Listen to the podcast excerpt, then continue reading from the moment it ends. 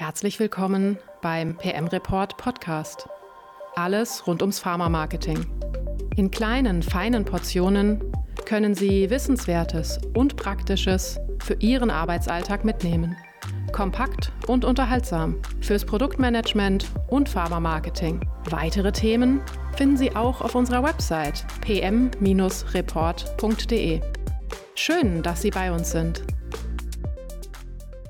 Herzlich willkommen beim PM Report Podcast. Nach einer kleinen Pause sind wir wieder zurück und starten in eine fünfteilige Reihe zum Thema DIGA. Davon haben Sie sicher schon ganz viel gehört. Ich freue mich, dass wir heute auch einen Experten da haben zur der ersten Folge und zwar Vincent Erdmann, Project Manager bei Digital Oxygen. Herzlich willkommen, Herr Erdmann. Hallo und vielen Dank für die Einladung. Ja, sehr gerne. Ich bin gespannt weil Sie haben sich so ein bisschen auf die Fahnen geschrieben, so Mythos-Tiger. Die wollen wir heute so mal ein bisschen entmythifizieren. Mhm. Ich bin schon gespannt, was Sie dazu sagen. Digitale Gesundheitsanwendung, so heißt es lange und manchmal auch sehr laut wird darüber geredet. Aber was sind das dann eigentlich, die DIGA? Ja, ich glaube, mittlerweile hat jeder, der sich in Deutschland im MedTech-Bereich rumtreibt, schon mal was von den DIGAs gehört. DIGAs werden ja auch als App auf Rezept bezeichnet und das beschreibt es eigentlich auch schon ganz gut. DIGAs sind nämlich Smartphone- oder Webanwendungen, potenziell auch in Kombination mit Hardware, die dann auch erstattet werden kann. Und die sollen formell dazu dienen, Krankheiten zu erkennen, zu überwachen, zu behandeln oder eben auch zu lindern. Und wie der Begriff App auf Rezept schon sagt, können die von Ärzten verschrieben werden und werden auch von den gesetzlichen Krankenkassen vollständig erstattet. Die ganzen DIGAs, die in Deutschland mittlerweile gelistet sind, findet man auch im sogenannten Liga-Verzeichnis, das jetzt auch ziemlich genau drei Jahre alt wird. Und ich glaube, dass wir jetzt in Deutschland sowas wie das Liga-Verzeichnis haben, äh, jetzt schon seit drei Jahren, ist auf jeden Fall auch was Besonderes, weil wenn man sich mal überlegt, vor, vor drei Jahren war das wirklich so eine echte Weltneuheit. In keinem anderen Land wurden bis dahin digitale Therapeutika in so einem Umfang gesetzlich erstattet. Und das war wirklich mal so ein Bereich, wo ja, Deutschland mal Vorreiter im Bereich Digitalisierung war, was ja, ja selten genug vorkommt. Und dann auch noch im das Gesundheitsbereich. das ist wirklich sehr selten. Ja. Das muss man sehen. Drei Jahre erst tatsächlich. Ja, genau. Also ziemlich genau okay. im September 2020 war der mhm. Start. Genau, aber wie gesagt, ich glaube, es ist eine Besonderheit und ich glaube, das ist auch der, der Grund, warum wir jetzt hier drei Jahre später immer noch sitzen und drüber sprechen. Genau, das ist nämlich noch so eine andere Frage, weil Diga sind ja was ganz Besonderes und sind eben keine Lifestyle-Apps. Warum haben die denn auch nichts mit Lifestyle zu tun? Ich glaube, da sind wir schon beim ersten Mythos. Ah, das ist nämlich tatsächlich okay. ein weit verbreiteter Irrglaube, dass sich bei den Digas um ja, irgendwelche x-beliebigen Lifestyle-Apps handelt. Das ist aber auf keinen Fall so. Also erstmal ganz grundsätzlich ist ja eine DIGA-Anforderung, dass es sich um CE-zertifiziertes Medizinprodukt handelt. Hinzu kommt dann noch, dass DIGA ein strenges Prüfverfahren beim Bundesinstitut für Arzneimittel und Medizinprodukte durchlaufen müssen und beim BfArM, um überhaupt in das DIGA-Verzeichnis zu kommen. Da geht es dann zum einen um technische Anforderungen, da sprechen wir über Themen wie Datenschutz, Datensicherheit, Interoperabilität. Insgesamt sind es rund 140 Anforderungen allein im technischen 140. Bereich. Ja. Also das ist wirklich mit viel Aufwand verbunden für die Hersteller. Und hinzu kommt dann natürlich noch das ganze Thema Evidenz. Weil DIGAs müssen Studiendaten vorlegen und nachweisen können, äh, dass sie einen positiven Versorgungseffekt erzielen für die mhm. Patienten. Mhm. Und ohne das ist eine Listung im DIGA-Verzeichnis gar nicht möglich. Und all das sind Sachen, die man bei diesen klassischen Lifestyle-Apps, die man eben mal so aus dem App Store runterladen kann, ähm, die man dann natürlich nicht hat.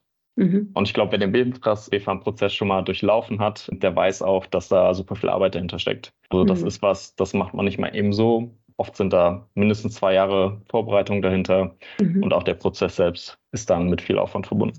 Also ein kleiner Einschub. Ich war bei mhm. den Bits and Pretzels Health Tech und da war die Nora Blum von Selfie mhm. und die hatte auch so ein bisschen Einblick gegeben. Ziemlich unverblümt. Und die hat auch gemeint, man muss sich wirklich viel mehr Zeit einrechnen und dass es auch ein richtig steiniger Weg ist. Also vielleicht auch so ein Mythos, ne? Ich bin Entwickler, habe eine tolle, coole Idee und tolle Leute am Start, machen wir mal eine Diga. So einfach ist es nicht, oder? Ja, das, wie gesagt, auf jeden Fall mit viel Aufwand verbunden. Das sollte man nicht unterschätzen. Ich glaube, Stand jetzt gab es 185 Diga-Anträge und wir sind aktuell bei 49 Digas im Verzeichnis. Mhm. Also viele scheitern dann tatsächlich auch an dieser Hürde, was schon zeigt, dass die Anforderungen eben auch nicht mehr ebenso einfach zu erfüllen sind. Okay. Das heißt, Heiliger Gral ist das DIGA-Verzeichnis? Jein. Also ich würde sagen, Warum es ist auf jeden Fall ein großer Meilenstein, äh, aufgenommen zu werden, auf jeden Fall. Mhm. Äh, eine große Hürde. Aber damit ist es dann nicht getan. Also mhm. dann, wenn man so will, beginnt dann erst die Arbeit so richtig, weil dann geht es natürlich um das Thema Kommerzialisierung, wirklich die eigene DIGA auch in die Praxen bringen, dass am Ende auch ja, Verordnungen generiert werden. Allein die Listung im Verzeichnis selbst reicht dann nicht aus. Okay.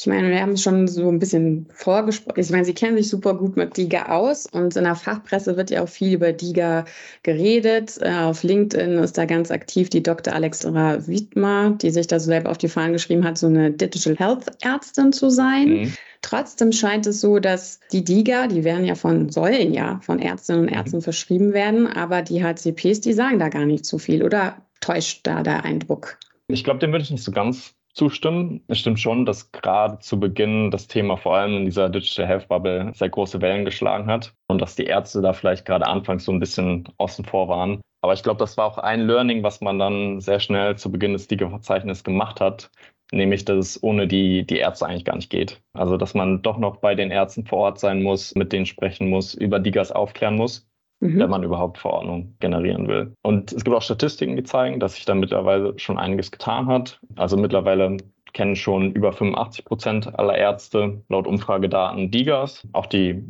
ja, Verordnungsoffenheit nimmt da deutlich zu. Im letzten Jahr oder Ende letzten Jahres haben ein Drittel der befragten Ärzte äh, bei der Stiftung Gesundheit angegeben, dass sie DIGAS schon mal verordnet haben. Also mhm. da tut sich sehr, sehr viel und ich glaube, die Dr. Alexandra Wittmer ist, glaube ich, das beste Beispiel dafür, was Sie gerade schon genannt haben, dass sich jetzt auch wirklich so ich sag mal, Key Opinion Leaders im Bereich Digital Health da auch so langsam bilden. Also da ist wirklich viel in Bewegung. Okay. Und wer muss da aufklären? Die Liga-Hersteller und oder die Krankenkassen? Tatsächlich muss das Ganze durch die Liga-Hersteller erfolgen, mhm. wirklich die, das Thema bekannt zu machen. Ich glaube, da wurde anfangs auch so ein bisschen eine Chance vertan. Die Ligas wurden quasi vom Gesundheitsministerium eingeführt und dann hat man so den Herstellern quasi überlassen, darüber zu informieren. Und gerade zu Beginn waren es ja vor allem kleine Startups, die jetzt natürlich nicht mal eben eine bundesweite Marketingkampagne groß fahren können, um über diese neue Versorgungsform zu informieren. Über die Zeit hat sich da einiges getan. Krankenkassen äußern sich natürlich auch gern mal zum Thema DIGA. Ich weiß jetzt nicht, ob das Thema Aufklärung da immer so im Vordergrund steht.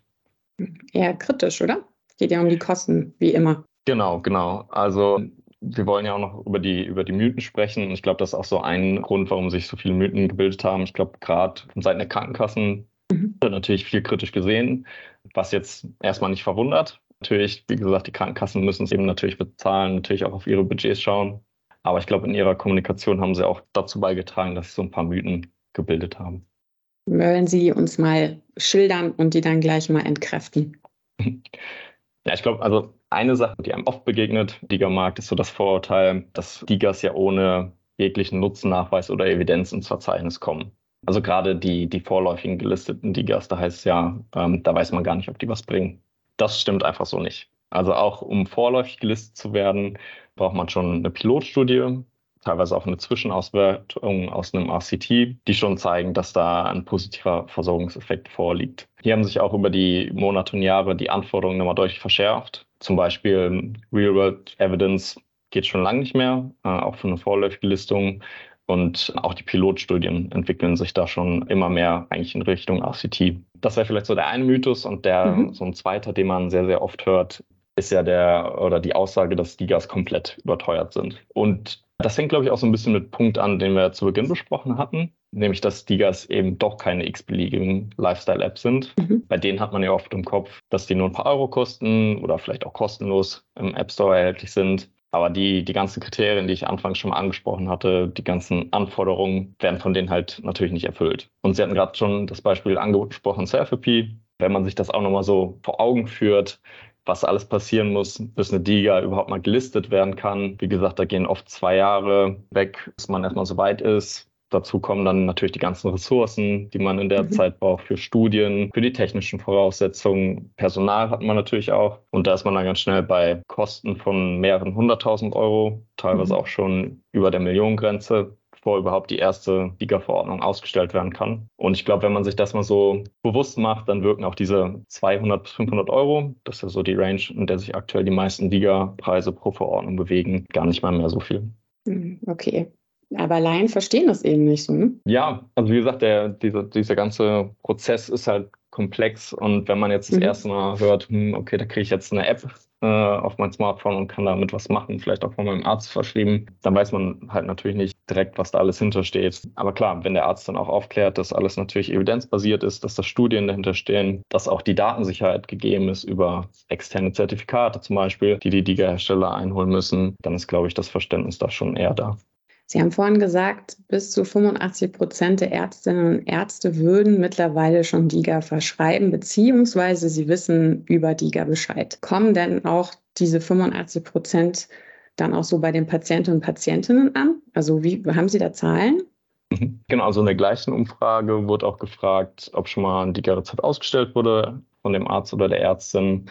Das haben ein Drittel mit Ja beantwortet. Mhm, also da sind wir schon auch relativ weit. Die Frage, ob das jetzt beim Patienten ankommt, ist dann nochmal eine andere, weil der Einreichungsprozess für DIGA-Rezepte doch relativ komplex ist. Also Patienten können da nicht einfach wie gewohnt zur Apotheke gehen und bekommen da ihren Freischaltcode. Das läuft da alles über die Krankenkasse.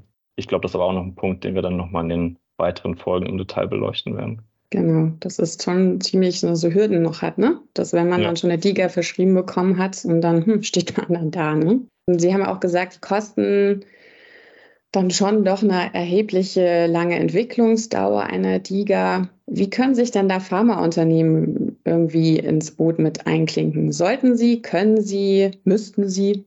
Also ich glaube, DIGAs sind auf jeden Fall für Pharmafirmen interessant. Ich glaube, das zeigt allein schon die ganzen Kooperationen, worauf Sie jetzt ja auch an, angespielt haben, die es schon im Markt gibt.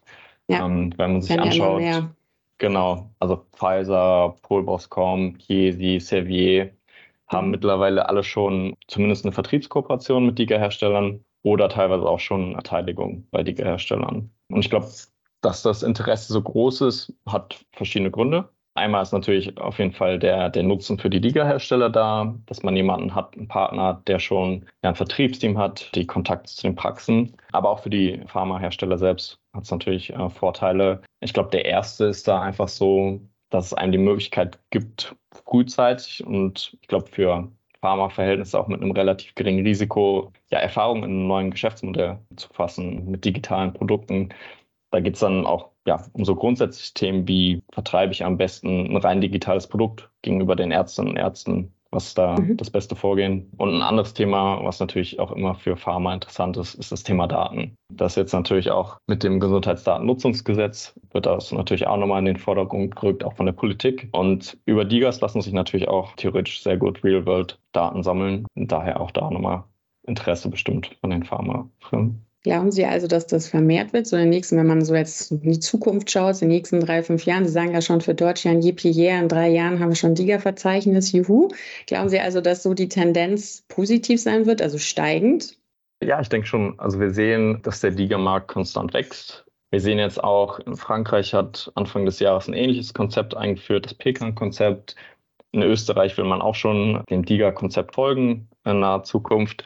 Das heißt, auch da wird es einfach nochmal attraktiver für die Hersteller digitaler Lösungen. Und auch in Deutschland tut sich noch einiges. Wir haben das Digitalisierungsgesetz vom Bundesgesundheitsministerium, was jetzt demnächst durch den Bundestag gehen soll. Mhm. Und auch da wird das Thema DIGA nochmal aufgegriffen. Es soll die Risikoklasse 2b hinzugefügt werden zum DIGA-Scope. Das wird oder soll unter anderem auch Telemedizin-Anwendungen ermöglichen, DIGA zu werden. Also hier sehen wir auch nochmal eine Ausweitung. Genau, ich glaube, da tut sich noch einiges und der Diga-Markt ja, entwickelt sich weiter und wächst.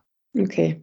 Und Sie glauben dann auch, dass die Mythen dann irgendwann auch so in ein, zwei, drei Jahren vorbei sind und es keine Mythen mehr gibt, sondern es tatsächlich im Praxisalltag, Versorgungsalltag angekommen sind? Das ist natürlich eine gute Frage, aber ich glaube, ja, mit der Zeit tut sich da viel. Ich habe gerade schon gesagt, die ganzen Statistiken, wenn man sich die mal vor ein, zwei Jahren angeschaut hat, wie viele Ärztinnen und Ärzte da über Digas Bescheid wussten zum Beispiel, da waren die Zahlen noch deutlich, deutlich niedriger. Also da sehen wir viele Fortschritte. Wie gesagt, wenn jetzt auch nochmal die Risikoklasse 2b hinzukommt, gibt es einfach auch nochmal neue Anwendungsfälle, wo die Ärztinnen und Ärzte auch nochmal viel besser einfach einbezogen werden können in das DIGA-Konzept. Und ich glaube, das ist auch einfach ein wichtiger Faktor, der dann nochmal für Offenheit sorgen wird. Okay. Meinen Sie, wir haben es jetzt geschafft, die Mythen aufzuklären?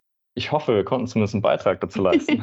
ja, hoffen wir auch. Vielen, vielen Dank für Ihre Zeit und dass Sie die Fragen beantwortet haben, weil wir haben ja immer gesagt, wir wollen immer so die Podcast-Folgen kurz lassen und nicht zu sehr ins Schweilen kommen, aber Sie haben auf jeden Fall eine geballte Expertenladung gerade mitbekommen. Herr Erdmann, vielen Dank, dass Sie dabei gewesen sind. Sehr gerne. Und dann wünsche ich Ihnen jetzt noch einen schönen Tag. Ich hoffe, Sie konnten was mitnehmen und wir werden die nächsten vier Folgen nochmal weiter tiefer in die Digas gehen. Schön, dass Sie bei uns sind. Wiedersehen. Und? Haben Sie heute etwas für sich mitgenommen? Das würde uns freuen. Wir hören uns in der nächsten Folge wieder. Im PM Report Podcast. Alles rund ums Pharma-Marketing.